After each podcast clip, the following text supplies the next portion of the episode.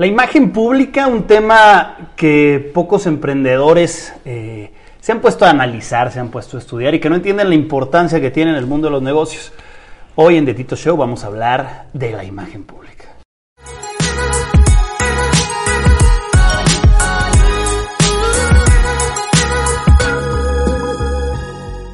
Un episodio más en The Tito Show, aunque no lo crean, sí, efectivamente seguimos en cuarentena. Ya lo sé. Eh, Mario, muy buen día, ¿cómo estás?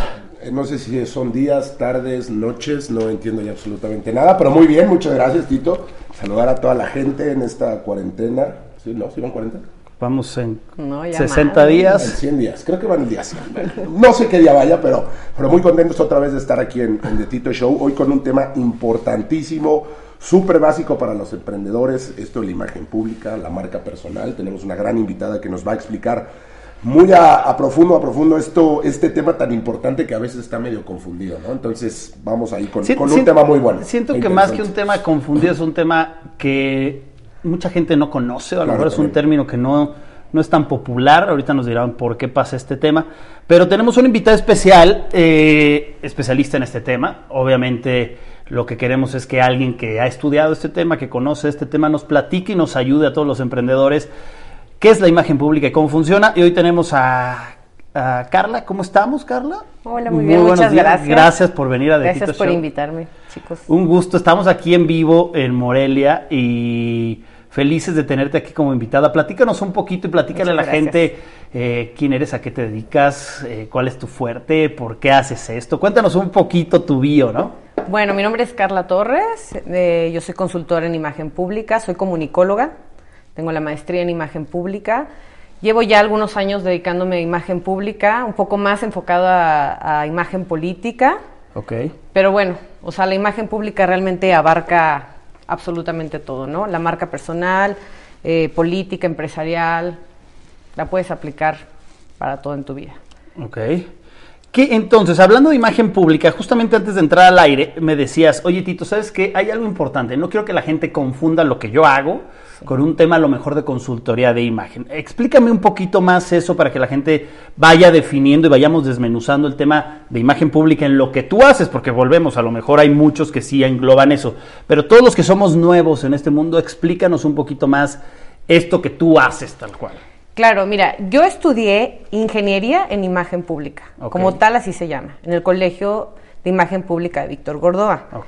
Actualmente ya hay, antes era la única escuela que impartía imagen pública, ahora hay muchos colegios que imparten imagen pública, que es una marca registrada, no debería de llamarse así.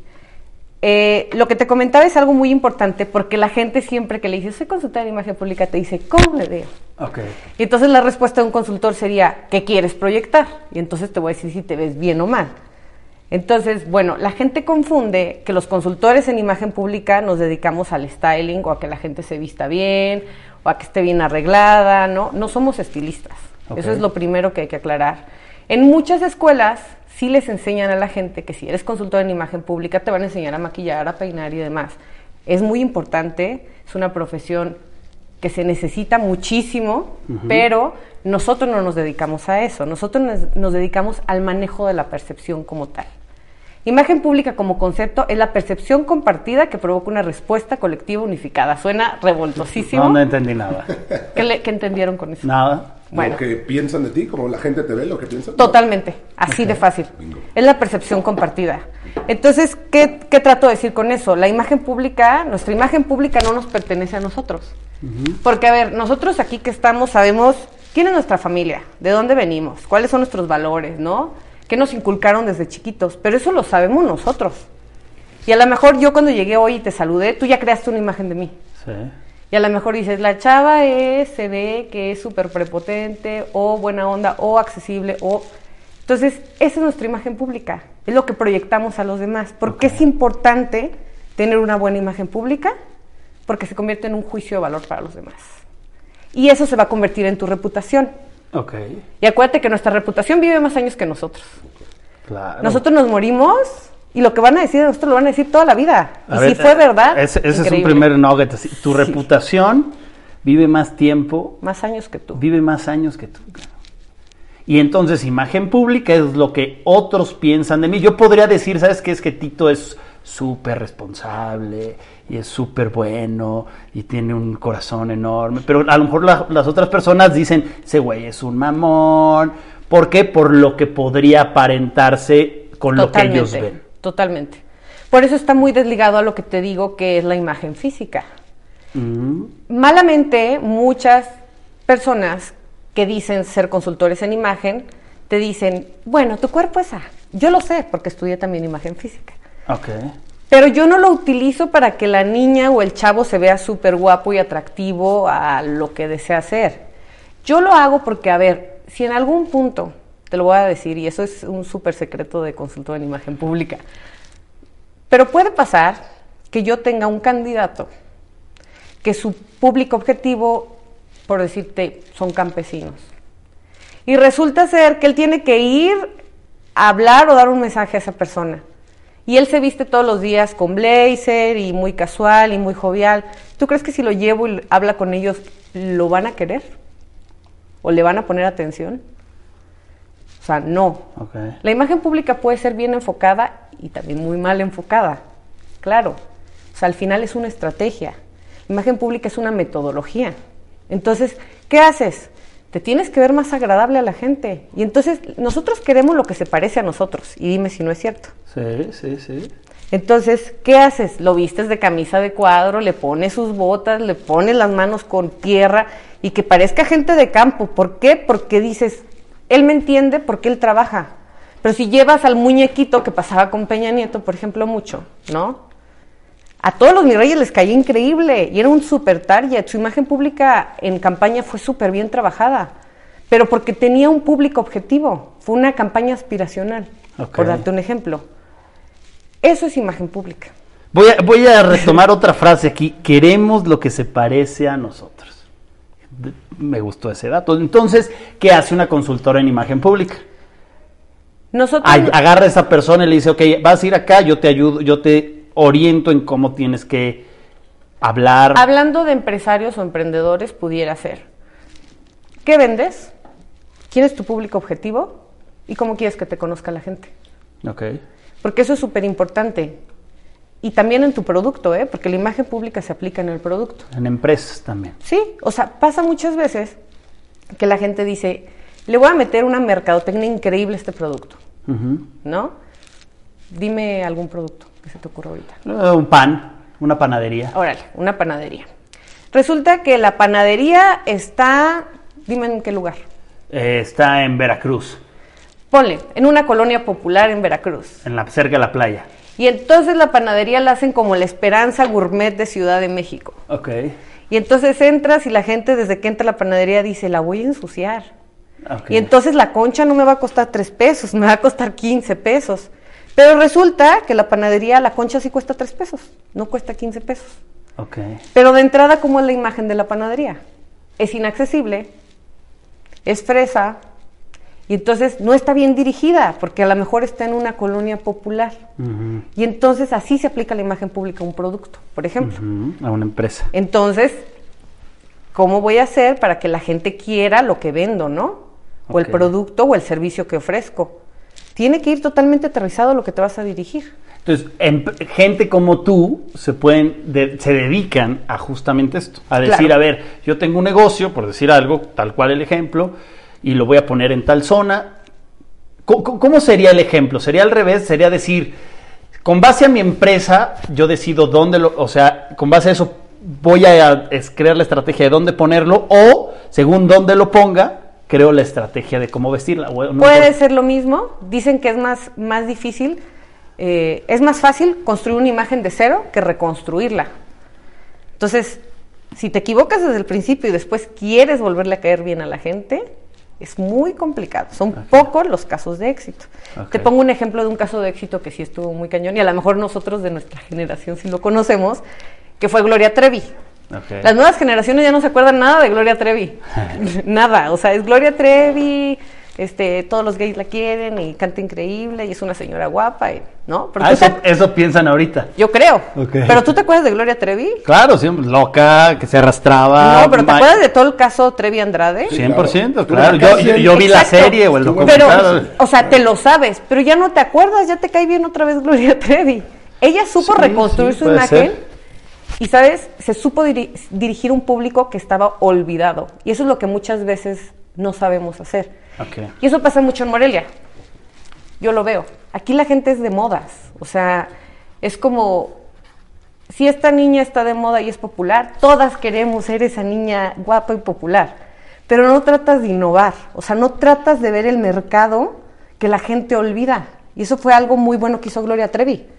Entonces Gloria Trevi llega, se quiere reconstruir y volver a ser la cantante que era. Y entonces, ¿qué dice? A ver, ¿qué grupo o qué segmento ahorita necesita como un ídolo eh, juvenil o que, ¿no? O sea, que tenga empatía con ellos. Entonces saca la de...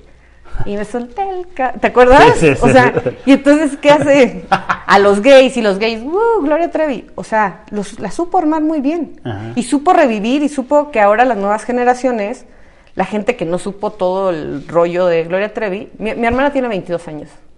Y yo le conté y ella, no, ¿cómo crees? Yo, sí, te lo juro, no sabía. La supo, la supo armar súper bien. Ese es un caso de éxito, por ejemplo. Pero pasa muchas veces al revés. Gente que, que en el afán, y pasa mucho en los negocios, como son muy aspiracionales, a veces le metes tanta energía buena y padre a tu negocio, que lo tratas de hacer increíblemente padre y a lo mejor no te da ni el grupo objetivo, ni el lugar, ni nada, y lo intentas hacer así, y luego te preguntas por qué no me pegó. Ok. Y tiene que ver mucho también con ese tipo de, de detalles, ¿no? Que no cuidaste desde un principio. ¿Cuál podríamos decir que es tu especialidad? Carla, ¿cuál tiene, ¿qué especialidad tiene Carla? Pues yo creo en eso, en estrategia de imagen pública, como tal. A mí me gusta hacer manuales de, de estrategia en imagen pública. Me gusta mucho la imagen física, Ajá. tengo una especialidad en imagen física, este, pero cuando conoces realmente, o sea, el fondo de la estrategia, te enamoras. Pero ah, desglósame eso, o sea, para que la gente, a lo mejor alguien que esté escuchando, y a lo mejor pueda decir, no, yo necesito que Carla me ayude, es sí, la estrategia de imagen pública, pero que, que va a generar qué resultado. Una metodología racional, que es todo lo que estamos diciendo ahorita. ¿Qué es lo que quiero obtener en base a mi imagen pública? ¿Qué es lo que quiero que la gente conozca de mí, de mi negocio? Porque acuérdate que la, la imagen empresarial está conectada. Tú como, como figura principal o un director de una empresa está ligado a su empresa y a sus empleados. Lo que dicen del, del director, dicen de los empleados y dicen de la empresa. Entonces está correlacionada. Y eso es muchas veces, muchas empresas, la mayoría no tienen un manual de fundamentos, por ejemplo, Ok. en el que se les pida, Starbucks es un muy buen ejemplo. Tú llegas y no hay un Starbucks en el que te digan, ¿qué quieres? O ¿por qué viene? ¿No? Es, hola, ¿cómo te llamas, Carla? Carla, ¿cómo estás? Buenas tardes. ¿Qué te vamos a dar el día de hoy? O sea, a lo mejor nunca has ido, pero te dicen, ¿qué te vamos a...? Y tú ya, ah, sí. Sí, bueno, sí, sí. hoy quiero, o sea, O sea, hay una- un manual que hace que la persona se sienta como Totalmente. en casa, como que ya has venido muchas veces. Y eso es algo que se prepara con un tema de imagen pública. sí, Que eso es lo que tú podrías hacer a lo mejor. exacto. Que es algo que internamente muchas empresas no tienen. Qué cool. Entonces eso, eso al final genera que la gente te quiera. Acuérdate, a mejor imagen, mayor poder de influencia tienes en la gente. Y no es, o sea, a veces la gente piensa, porque soy bonita, porque estoy guapo, la gente me va a querer o me va a seguir. Y no necesariamente. ¿Cuántos influencers no conoces que dices, no sé este qué le ven, pero todo el mundo lo sigue hasta por morbo? sí. Porque saben llegarle a la gente en algún sentido. O tienen algo que a la gente le genera clic. Y no tiene que ver a lo mejor ni siquiera, a lo mejor ni siquiera te aportan algo que te ayude en un sentido laboral. Ok. Pero te cae bien porque se parece a algo Que yo tengo en común. Que tú- que tú conoces. Oye, entonces aquí me salió una pregunta. ¿Qué opinas de la manipulación? Híjole, qué buena pregunta. ¿Es buena, es mala? ¿Va dentro de esto? Porque al final me suena que puede ser un tema de manipulación. Yo tengo una respuesta, pero yo quiero escucharla de la, de la experta. Yo creo, o sea, a lo mejor la palabra manipulación se escucha un poco fuerte. A lo mejor sería persuasión, persuadir, no manipular. Porque manipular a lo mejor se puede entender como hacerlo de mala manera, pero sí puedes persuadir a la gente para que para lograr tu objetivo de lo que deseas alcanzar. Yo así lo tomaría. Creo que no es malo mientras, digamos, el resultado final no afecte a nadie. Y eso a lo mejor en imagen pública y en imagen política sí tiene a veces unos alcances muy negativos. Eso ya dependerá de la ética profesional de cada consultor o cada persona que se dedique a eso, pero también puede tener alcances muy buenos. Hay gente que, que realmente, te lo juro, tiene muy, cosas muy buenas que ofrecer, pero no le ayuda a veces cuestiones hasta físicas. O sea, hay gente que, o sea, me ha tocado mucha gente que me dice, es que dicen que siempre estoy enojado. y lo conoces y es súper buena onda, pero tiene la cara así. Y entonces el ceño lo tiene súper así, ajá. Y la voz la tiene así, lenta, y, o sea, y es algo que la naturaleza no le dio, ¿sí sabes? Sí, y sí, entonces pues sí. le aplicas el botox para que un poco abra, o sea, ahí entra la imagen física que es muy importante. Ok. Pero a lo mejor es realmente alguien que tiene algo que aportar, pero no, o sea, no le ayudan algunas, algunas cosas. Y ahí es donde tienes que trabajar. Y no es que estés manipulando, es que lo estás ayudando a alcanzar el objetivo que desea cumplir. Y yo, y yo creo que eso que dices es real, porque yo creo que la palabra manipulación, más bien nosotros o la gente nos ha hecho entender que es negativa, pero yo no la veo como negativa. ¿no? Yo en algún momento hablé de esto y dije, yo creo que todos al final tenemos que manipular y manipulas las cosas para que la gente entienda lo que tú quieras proyectar. Pero la gente se ha llevado un concepto, a lo mejor por políticos, por me está queriendo manipular y, y, y va un tema negativo. Yo lo veo que es un tema Sí, yo creo que está posicionado y como, de, como decía Carla, es una palabra hasta fuerte, ¿no? O sea, Sí. la relacionas luego, luego con algo malo, güey. O sea, Manipulación, malo. Este güey es malo, me quieres engañar. Y no tanto como el tema de persuasión. Nosotros también acá dentro de, de, bueno, cuestiones de, de marketing digital y todo, se utiliza la persuasión, pero muchísimo. O sea, es un, es un tema básico. O sea, en muchas cuestiones de tu vida, laborales, de tu vida personal, en muchas cuestiones utilizas la persuasión. Entonces, a mí me llama mucho la atención lo, lo que empiezas a decir. Número uno, lo de tener nuestro público objetivo. Si yo no conozco mi público objetivo y no sé a quién quiero llegar y qué quiero proyectar y de qué forma, puta, pues nunca voy a querer o a proyectar o a triunfar o a lograr persuadir a esa persona que yo quiero. Entonces, tú de esta, de cierta forma, eh, ayudas a estas personas, políticos, empresarios, como tú quieras, a lograr eso. Pero a mí me, me- te haría una pregunta aquí muy, muy particular y, y te diría, ¿cómo? O sea, yo haz de cuenta, yo hoy en día quiero contratar tus servicios porque me gustaría ser influencer en redes sociales sobre temas de marketing digital. Ya está, O sea, exacto. Vamos a ¿de ver, vamos a ayudar a Mario. a? ¿Cómo ayudarías Sí, a Mario así, para que su imagen pública en temas de, de marketing digital genere, pues no sé, más empatía sería la palabra? ¿O qué es lo que buscamos generar? ¿Empatía? Primero que nada, ¿a quién nos vamos a dirigir? Hombres, mujeres, chavos, madres solteras, este, padres de familia, ¿a quién le vendes tú el servicio? Porque sabes que muchas veces confundimos algo que es muy importante. O sea, muchas veces decimos, es que este negocio va dirigido. Fíjate, a mí me pasaba mucho, yo tuve un tiempo un negocio de comida healthy. Y yo decía, al principio, onda healthy, vegana, todas las mujeres. bla". Yo resultó que tenía mucho más clientes hombres que mujeres. Ok. Entonces, después tuve que cambiar totalmente la estrategia, porque mi idea era esa, ¿no? Pero ahí el error, ¿cuál fue? ¿Tú consideras que el error fue que no hiciste la estrategia o que más bien te lanzaste y tenías que esperar a que el mercado llegara? Porque muchas veces tú podrías decir lo que dices, oye, yo quiero llegarle a mujeres que sean deportistas, sí, pero al final el mercado responde a otro mercado. Sí. Y no está mal cambiar la estrategia, ¿no? No, no está mal, pero lo que sí está muy bien es que desde un inicio más o menos sepas a quién vas a dirigir. Claro, pasa eso, totalmente.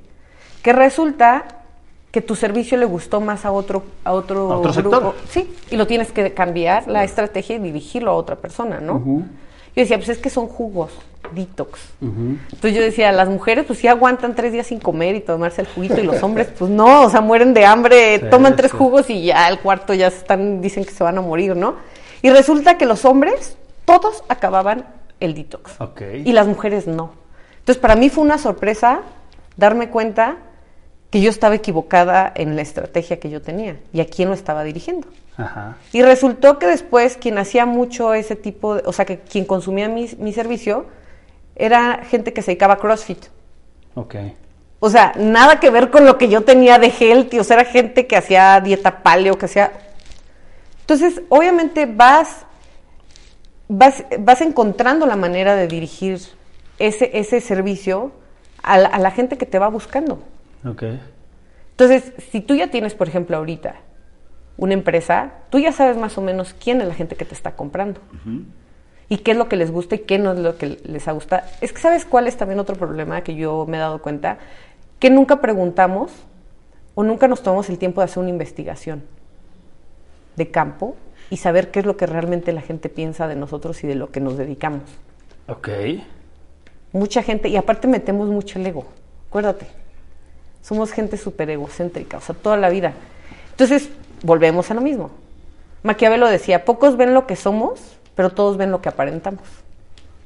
Ok, para Twitter esa, güey. Entonces, tienes razón, ¿no? Sí, claro. O sea, y luego te llevas unas sorpresas terribles, de verdad. O sea, porque tú dices, yo, la verdad, soy súper sencilla, le caigo bien a todo el mundo. Lo que tú decías al principio, soy carismática. Y luego le preguntas a la gente, oye, ¿qué opinas de mí?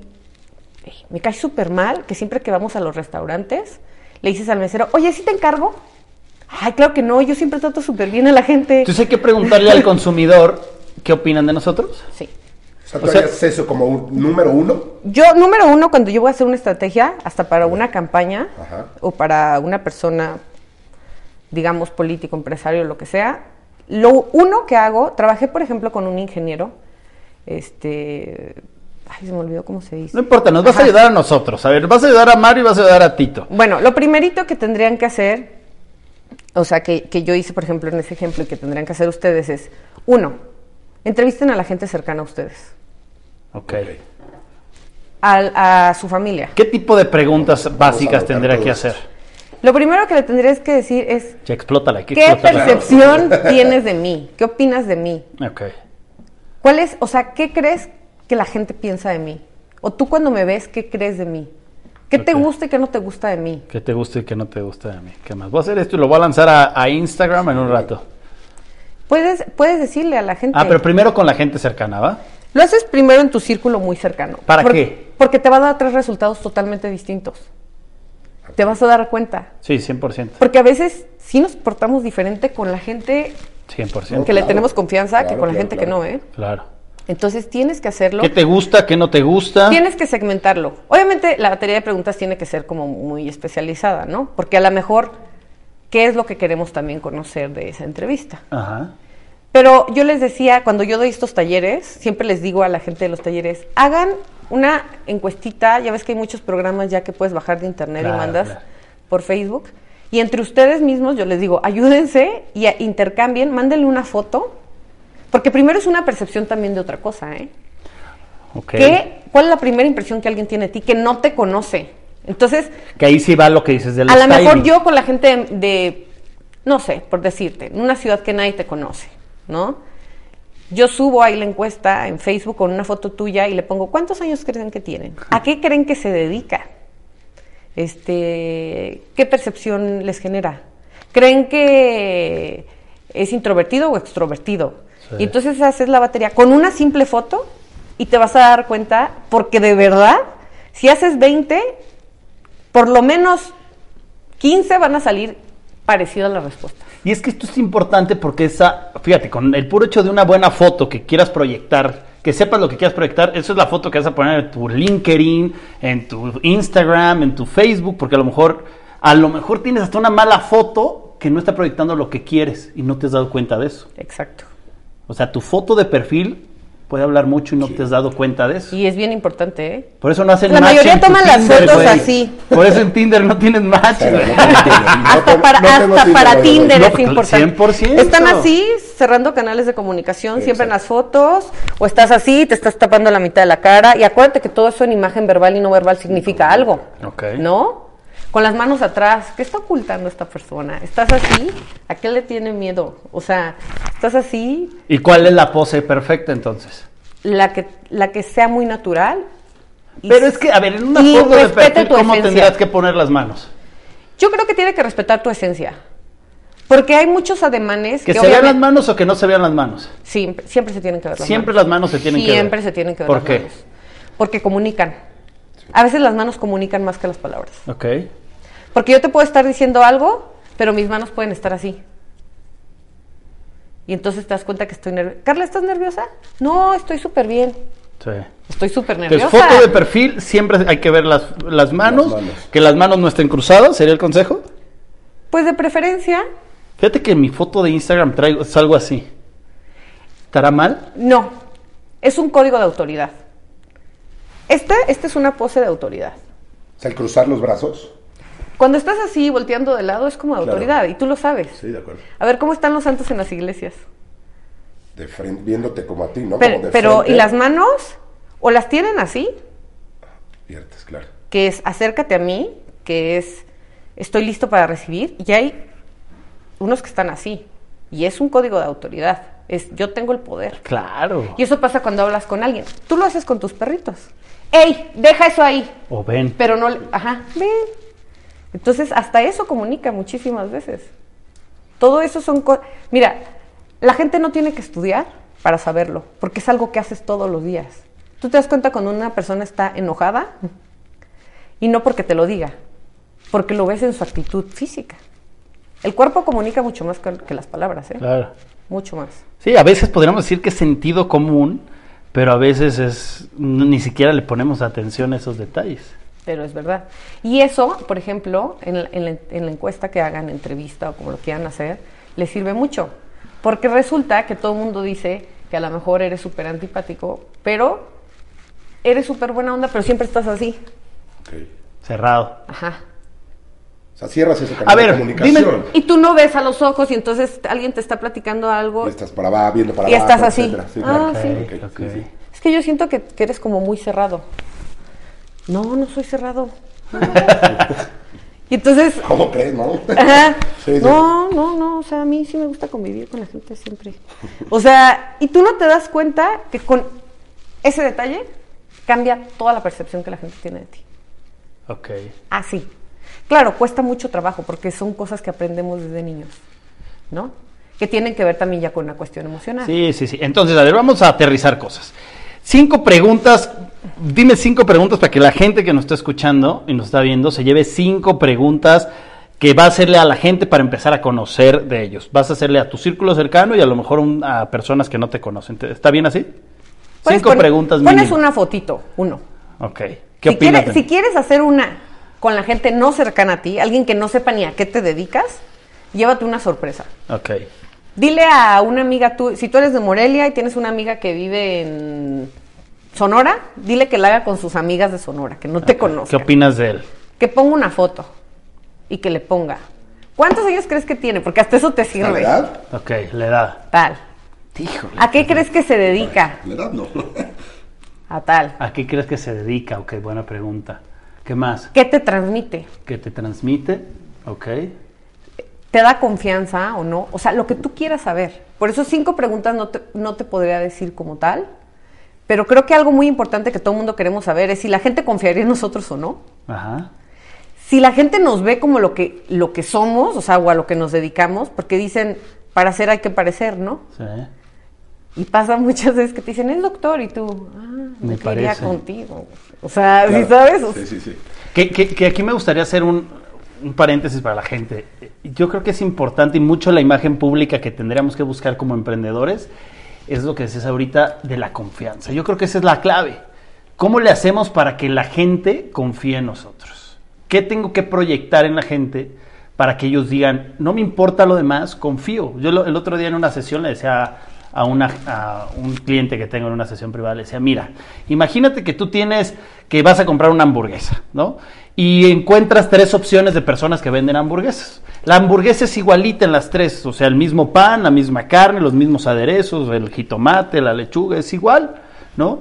Pero una de esas tres personas que venden la hamburguesa, uno es tu amigo. ¿A quién le compras la hamburguesa? Mi amigo. A tu amigo, es lógica la respuesta, ¿no? ¿Por qué le compras a él? Porque es tu amigo, porque te da confianza. ¿Cómo le voy a hacer yo para que la gente, y lo mismo pasa en los negocios de spas y de negocios y zapaterías, o sea, tú le compras a quién? Pues al que es tu amigo. Y cuando alguien necesita ese servicio de spa, le va a decir, ah, ve con mi amigo porque él tiene ese servicio. Yo creo que eso es al final una de las cosas que tenemos que buscar. Claro. Como imagen pública, generar esa empatía, esa amistad que de repente se pierde en redes, que es lo que yo le decía justamente. Si alguien te escribe en redes, tienes que buscar ser amigo, de alguna forma generar la confianza con la gente para que confíen en ti y te compren. Eso es muy importante, por ejemplo, en la estrategia de redes sociales, que a veces la gente pierde un poco, es que a lo mejor tienen a alguien que se dedica a contestarle en las redes sociales. Ok. Y resulta que tu imagen es súper jovial, ¿no? Sí. Y todo el tiempo estás haciendo chiste y bla, bla, bla. Y cuando te mandan un mensaje, como tienes miles de mensajes, tienes gente que te ayuda, ¿no? Y resulta que te ponen, ¿qué onda, Tito? ¿Cómo estás? Oye, fíjate que, o sea, en el lenguaje que tú te diriges. Y contestan, muy buenas tardes, mi estimado Jorge. 100%. Cambia todo. Es un placer para nosotros contestarte esta pregunta. Y entonces van a decir, o sea, No, a, a- a mí me... ¿Cómo? Yo no, contesté... no eres tú, güey. Exacto. No eres tú, no yo contesté un mensaje el otro día que me ponía una pregunta, fíjate, y por contestar rápido le puse, hola, sí, aquí está. No, me, oye, me decía, Tito, ¿cómo estás? ¿Cuál es el link? Hola, sí, aquí está. Y me contestó, wow, qué seriedad, qué frío. Y dije, puta, pues claro, me, me dio aquí, dije, perdóname, tienes toda la razón, la verdad es que te contesté súper rápido. ¿Cómo estás? Cuéntame. Ah, qué diferencia. Mira, en, imagen empresarial dicen, la imagen de la titularidad permean de la in- en la de la institución y la de la institución en la de la titularidad. Entonces es lo mismo, es lo que decíamos. Entonces, todo eso, al final, o sea, la imagen pública es la percepción de lo que transmitimos a través de todos nuestros sentidos, ¿no? De lo que vemos, de lo que escuchamos, de lo que olemos, de lo que sentimos, porque hasta el perfume que usas habla de ti, ¿no? Claro. La manera en la que mueve las manos, la manera en la que ves a las personas, la manera en la que te vistes, la manera en la que hablas, en qué tono hablas, cómo te diriges, cómo caminas, cómo te paras, o sea, todo eso. Y todo ese tipo de cosas en, en videos, por ejemplo, ustedes que sí tienen videos de todas estas cápsulas, le pueden decir a gente, mandarlas. ¿Cómo me viste ahí? ¿Qué te proyecté? Sí. No, pues se Me ve que la... Me gusta que, que, que la persona que entrevistaste la intimidaste cañón. Ok. O sea, se veía que ustedes tenían el control total de la entrevista y la tenían así, y entonces ya dicen, no, pues para la próxima hay que. O se ve que dominaba súper bien el tema. O la verdad, todo el tiempo te la pasaste así. Como de que ya te tenía bien enfadada Carla en la entrevista. ¿Sí sabes? Entonces, todo eso, al final son cosas que te ayudan a conocerte a ti. Y que te puedas adueñar de tu imagen y que entonces la gente sí crea de ti lo que tú quieres que conozca de ti. Y que no conozca de ti lo que no quieres que conozca de ti. Porque luego nos quejamos. Es que ¿por qué dicen siempre que soy súper sangrona? Pues sí, porque llegas a cualquier lugar y volteas y... O sea, yo tengo ademanes, por ejemplo, que yo me conozco y he intentado cambiarlos, pero me cuesta trabajo. ¿Cómo cuál? ¿Qué tienes tú? O sea, a mí siempre me dicen, yo siempre les digo, ¿cuál es la primera impresión? No, yo te vi y dije, no, o sea, esta vieja es insufrible, nunca nos va a hablar, es súper sangrona. Y yo, ¿pero por qué? Y yo no me callo, ¿eh? A mí me, me hacen esta entrevista y yo puedo durar seis horas hablando. Pero de entrada la gente piensa que soy súper cerrada. Ajá. O sea, yo lo sé. ¿Y qué estás haciendo para mejorar esa imagen pública? Yo siempre sonrío, intento, pero también hay cosas que tenemos que reconocer de nuestra imagen física que no vamos a cambiar. Ok. Lo que tenemos que hacer es romper el hielo. Y entonces es cuando ya empiezas a hablar y a ser un poco más como expresiva. Pero también eso tenemos que saber. O sea, la imagen pública no soluciona todo en la vida, pues. Claro. Te ayuda a que lo dirijas de mejor manera, pero también a que aceptes cosas que no vas a poder cambiar. Ok. Yo quiero ser súper buena onda y caerle bien a todo el mundo. Pues no. No va a ser. No va a pasar nunca. No va a pasar. A lo mejor este segmento sí, pero va a haber gente que nunca te va a querer. Totalmente. Entonces, a ver, vamos, vámonos a, a carnita, ¿no? Le llamo yo la carnita. Vamos a dar tips de imagen pública. ¿Te parece bien? ¿Ok? Y aquí la experta eres tú, nosotros no somos expertos, pero ¿cómo ves si damos un tip, un tip, un tip, un tip, un tip, un tip? A ver a cuántos llegamos, unos nueve mínimos si podemos, para que la gente se lleve nueve tips para mejorar su imagen pública. Perfecto. ¿Te late? Muy bien. Obviamente eres la experta, Muy obviamente inicias tú. ¿Cuál sería el primer tip? Yo voy a ir anotándolos aquí para que no se me olviden y hacer un resumen al final. Que hay que ser congruentes. Congruentes. Congruencia. Ok.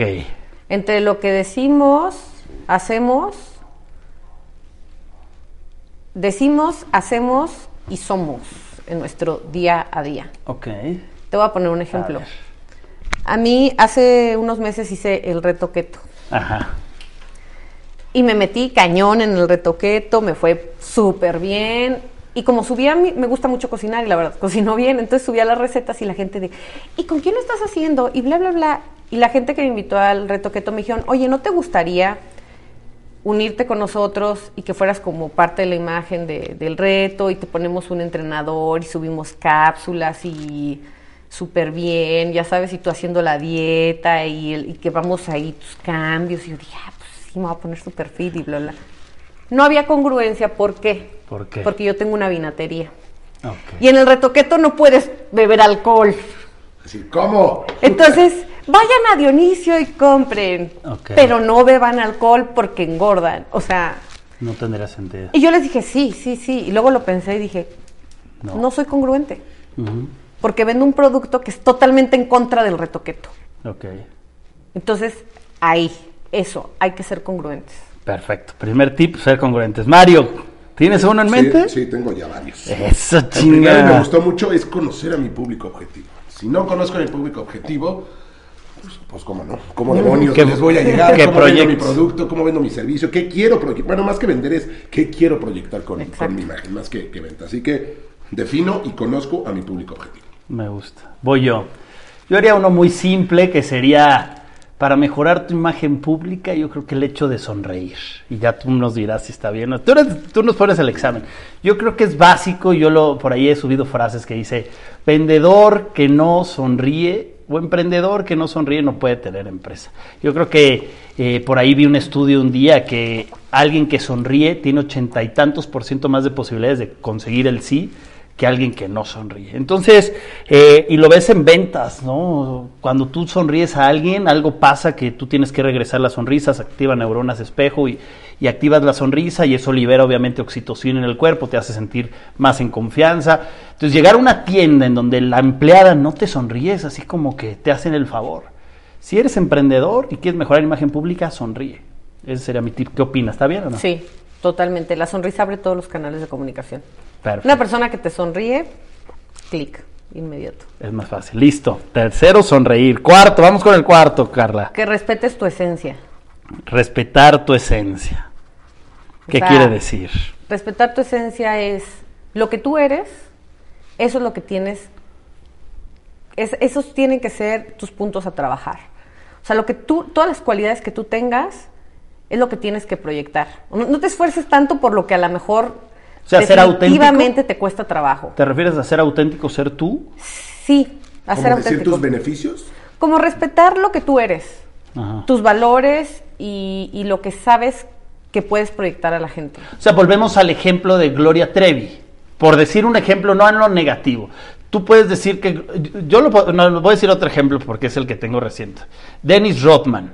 Dennis Rodman, ¿te suena quién es? Es un basquetbolista que es un basquetbolista que eh, hace unos años, cuando en el 90 se hizo muy famoso junto con Michael Jordan y eran el triplete, pero Dennis Rodman eh, era- estaba como loco en el sentido de que se pintaba el pelo, aretes, acababa de jugar el partido y se iba a, de fiesta y se iba a Las Vegas.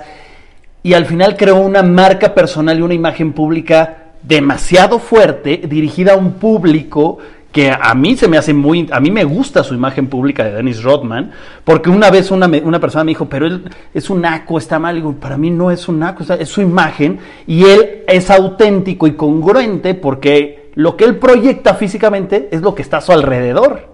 ¿Estás de acuerdo? Sí. Es lo que él es desastre, el fiesta, y pero cuando juega, juega como tiene que jugar. Entonces no es que esté mal su imagen pública, es que eso es lo que él proyecta. Entonces, esta Gloria Trevi a lo mejor está loca y brinca y malla rota, no es que esté mal. Su imagen pública proyecta y su entorno va a lo mismo. ¿Estamos de acuerdo? Exacto, respetar la esencia es justo eso. Es tu esencia. Es sé quién eres tú porque la gente sigue modas. O a lo mejor ese podría ir ligado ahí a ese tip. No sigas modas, no sigas tendencias. Sé quién tú eres. Ok, O sea, lo clásico nunca pasa de moda. Quien tú eres nunca va a pasar de moda. me gusta. Porque la gente se esfuerza mucho en eso. Están de moda los influencers y hablan de ser fit y de... ¿Qué está de moda ahorita? Es que ya con los teens de no sé. Bueno, ser fit. Ser fit, ser Ser fit fit, y eh. tips de maquillaje, de cómo maquillarse. Ya las niñas todas a los 15 años están hiper maquilladas. Sí. Está de moda, pero no es tu esencia. No hagas eso. No te vistas porque la chavita que está en moda, en tendencia, se pone moños en la cabeza. No te pongas moños si no te, Te sientes, sientes a como- gusto claro. y no eres tú. Estás forzando esa imagen. Y no porque vayas con un diseñador de imagen o alguien que te diga que te ves guapísima, no lo hagas. No te pintes el pelo rojo si no te gusta, aunque se te vea increíble. Quédate así. Si te gusta estar rapado, rápate. Si te gusta. ¿Cómo se llama el, el dueño de Facebook? Se me fue ahorita su nombre. Mark Zuckerberg. Anda siempre de chanclas Sí. y mal arreglado. Y se codea con los empresarios más importantes del mundo. Y es su esencia. Y es su esencia y anda en chanclas y es increíble y la gente lo respeta porque es él. Así Steve Jobs, igual. Eso es, eso es. Haz que te respeten por quien tú eres.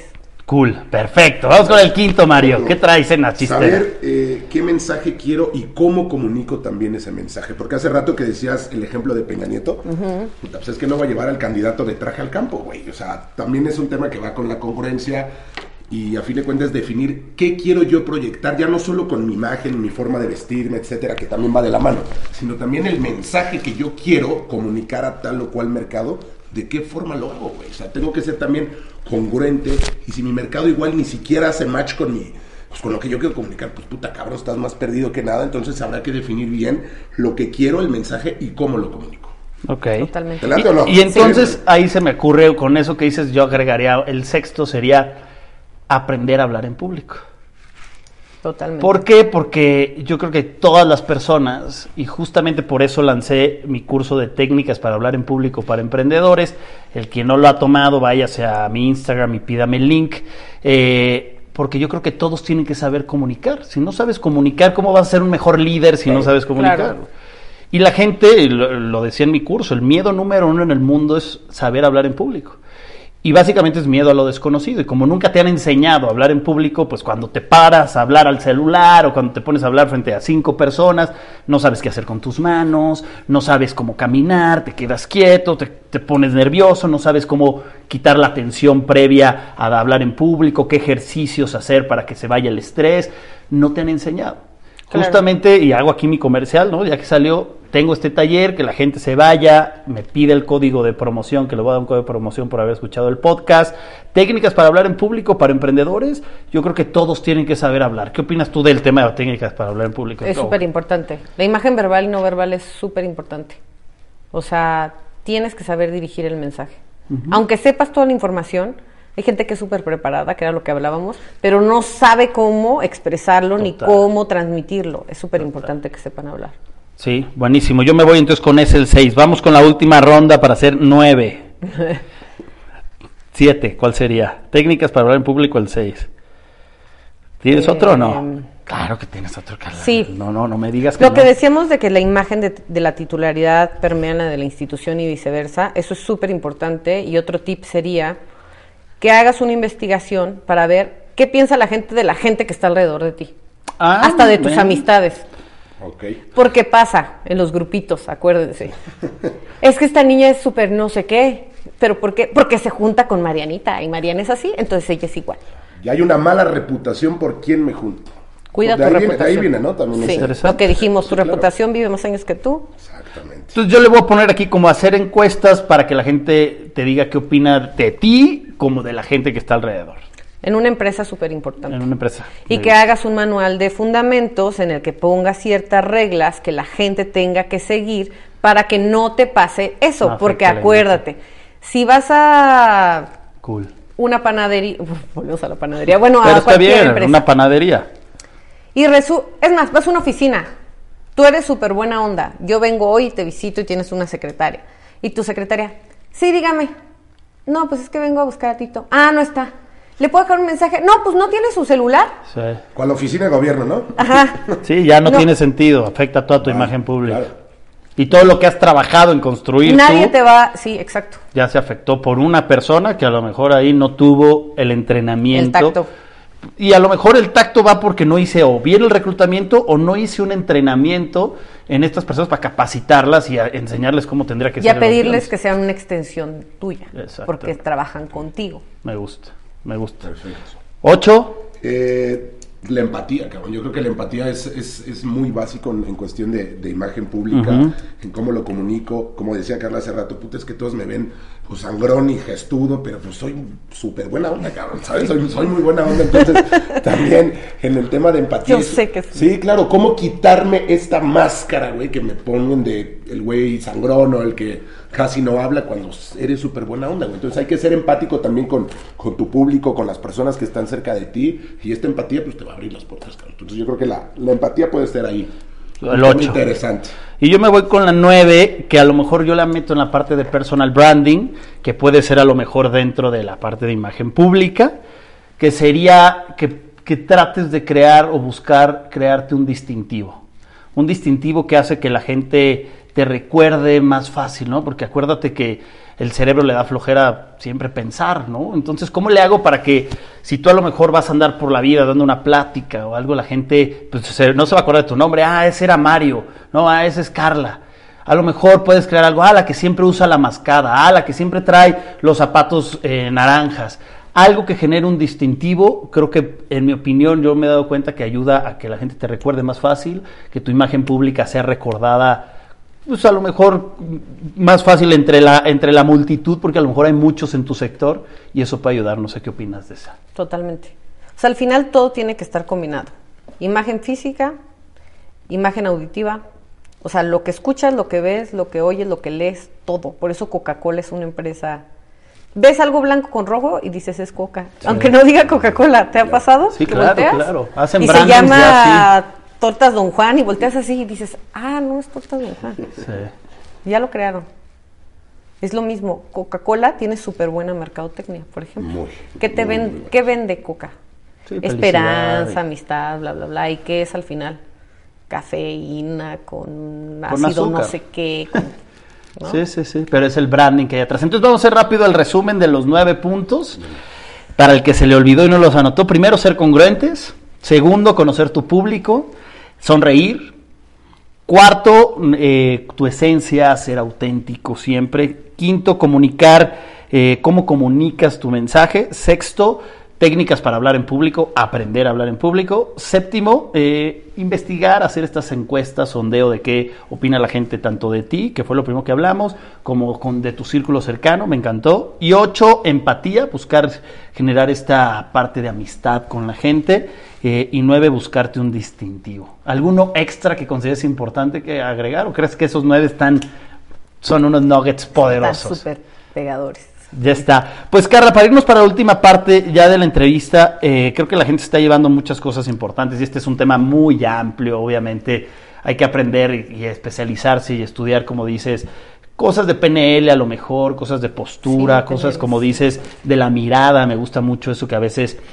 No sé por qué pasa que la gente no le gusta ver a las personas a los ojos, se intimidan y de repente puede ser un tema, es un tema de práctica, ¿no? Por ahí hay una frase justamente que me gusta mucho de Álvaro Gordoa que dice, somos lo que hacemos repetidamente. Entonces, eh, al final todo es difícil antes de ser fácil, te cuesta trabajo ver a las personas a los ojos, pues haz ese ejercicio todo el tiempo y te va a cansar y luego hazlo. Yo lo decía en uno de mis talleres, sal a la calle y quédatele viendo a tres personas a los ojos, así hace el ejercicio, ¿no? Así, ve, quédatele viendo hasta que la persona te diga, ¿qué me ves? Ah, te confundí con alguien, ¿no?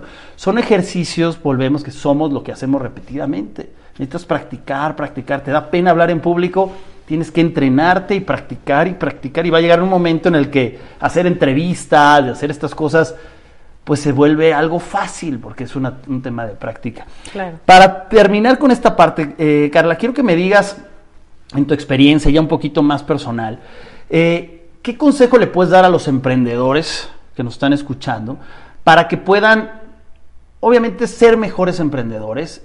En tu tema, a lo mejor, ¿qué, ¿cuál sería el mejor consejo que les puedas dar a toda la gente que está en el mundo empresarial, en el mundo de emprendimiento y que quieren salir? Tú que tienes además de tu agencia, tienes negocios, ¿cuál sería el mejor consejo que les puedes dar? El mejor consejo que les puedo dar es que diseñen la estrategia de cómo se van a presentar hacia su grupo objetivo. Ok. O sea, que realmente tengan un plan, que no lo dejen como a una aspiración personal, Ok. que sí investiguen, que se hagan una investigación etnográfica, que hagan, porque eso les va a dar toda la herramienta, hasta de venta y qué vender y qué no vender y no tener también un stock enorme de cosas que a lo mejor no necesitan. Ok. Entonces, que se den un tiempo de verdad de, de analizar lo que han hecho, aunque tengan empresas de 20, 30 años, que se pongan a analizar qué es lo que realmente han impactado y en qué personas. Qué cool. Y Me hacia gusta. quién lo van a dirigir. Súper. Segunda pregunta. Danos la mejor recomendación de un libro que tú digas, para mí este libro es clave, me ha cambiado la vida. De lo que sea, ¿eh? Un libro, dale a la gente un libro. Un libro. Tengo muchos. a- acabo de leer unos de, de Cábala. Hay uno que se llama Satán. Ok. Y la verdad es que no sé si es por el tiempo que estamos viviendo actualmente, pero me hizo mover muchas cosas, que de ahí empecé a hacer unas cosas como investigar mucho en el tema, digamos, de energías. Ok. Y habla del ego. Entonces es muy importante porque el ego mueve toda nuestra vida. Entonces los recomiendo mucho. Satán. Sí. Y más por el tiempo que estamos viviendo ahorita. Del- Me gusta. Les va a hacer reflexionar muchas cuestiones y que puedan también cambiar muchas cosas en una cuestión emocional y personal. Perfecto. Última pregunta. Si le pudieras dar un consejo a tu yo de hace 13 años, a tus 15 años, ¿qué consejo le darías? que no tenga miedo, que se atreva a hacer las cosas. O sea, ¿tú sentías que tenías miedo? ¿Que hay cosas que te han detenido a lo mejor por Creo que a los 15 años no, Pero no, no, no. pero no a los 15 actualmente años. sí. Siento que entre más grandes uno se vuelve más ¿Más miedoso. miedoso? ¿Crees? Sí. O sea, yo me acuerdo yo más joven y yo era de, sí, todo era así y ahora pienso mucho para hacer las cosas. Ok. O sea, Es entonces... por pensarlo, o sea, analizo si me funciona, no me funciona y no me lanzo como, sí, me vale madre y lo que pasa. Ajá, ajá. Como que lo haces, pero estás con el miedo de sí, pero si no, pero si sí. Entonces, hazlo. O sea, si funciona bien, es lo mejor que te puede hacer increíble. Y si no, pues aprende de eso y haz otra cosa. O sea, no pasa nada. Gracias, Mario. Este. ¿Algo ¿Qué más? Tema, no? ¿Qué tema? No, buenísimo, Carla. La verdad es un, es un contenido de, de mucho valor el que nos diste hoy. Yo en lo personal es algo que a mí me ha gustado desde hace muchos años, lo- todo- toda la cuestión de, de imagen pública, imagen política, todo esto a mí es, es una, es una cuestión que me, que me gusta y yo creo que la gente se queda con, con mucho valor de, los, de lo que nos dijiste. Yo creo que estos nueve puntos que, que dijimos son hasta sencillos para que la gente o el emprendedor vaya, vaya iniciando con, con estos ejercicios. Creo que son como muy, muy fáciles de, de poderlos hacer y pues nada, pues agradecerte por, por el tiempo, por haber venido acá con nosotros y Pues pues, que- sigas compartiéndonos todos, todos estos secretos, estos tips que la verdad nos, nos ayudan bastante. Muchas gracias. No, Carla, gracias ¿cómo te encuentra la gente en redes? Eh, si que alguien quiere tu servicio, ¿cómo, cómo te pueden encontrar? En Instagram estoy como Kate, mayúscula, consultora. Ok, Kate Consultora, ahí te pueden encontrar. Ahí si alguien dice, oye, ¿sabes qué? A mí sí me gustaría que Carla a lo mejor nos ayude con la parte de manuales, de identidad, sin ningún problema que te contacte. Claro, lo que necesiten, hasta para preguntarme algo personal por ahí lo, Ya lo está. contesto. Pues no se hable más. Kate-consultora. No, Kate, consultora. Kate Consultora, con cada kilo. Sí. Tú me vas a estar De aquí, Carla en la, Torres Consultora. aquí en la descripción del aquí en la descripción del podcast, aquí lo encuentran. Carla, un gustazo que hayas No, venido. muchas gracias a ustedes. por Gracias por el tiempo. Eh, como dice Mario, nos llevamos mucha información y, le- y la importancia es que la gente se lleve estos tips para que puedan tenerlo más digerido y que sea más fácil y que empiecen a aplicarlo. Volvemos, la cosa es aplicarlo, eh, que no se quede nada más aquí, empieza a sonreír más, empieza a cuidar eh, esos detalles, vete al espejo la próxima vez y di, eh, cada vez que te veas en el espejo, que quiero proyectar esto, como estoy vestido, proyecto esto, eh, y si no, pide ayuda con un experto para que a lo mejor nos ayude a guiarnos en el camino. Eso es muy importante, véanse en el espejo. Véanse en, el, véanse en el espejo porque a veces, a veces no lo hacemos y sales Sí. todo ahí despeinado a la calle. Gracias a todos los que nos escucharon como siempre. Esto fue un episodio más en The Tito Show. Recuerda que te puedes suscribir aquí al episodio, susqui- suscríbete, dale ahí calificación, eh, compártelo con tus amigos y bueno, muchas gracias a todos por escucharnos. Nos vemos la siguiente semana. Esto fue The Tito Show.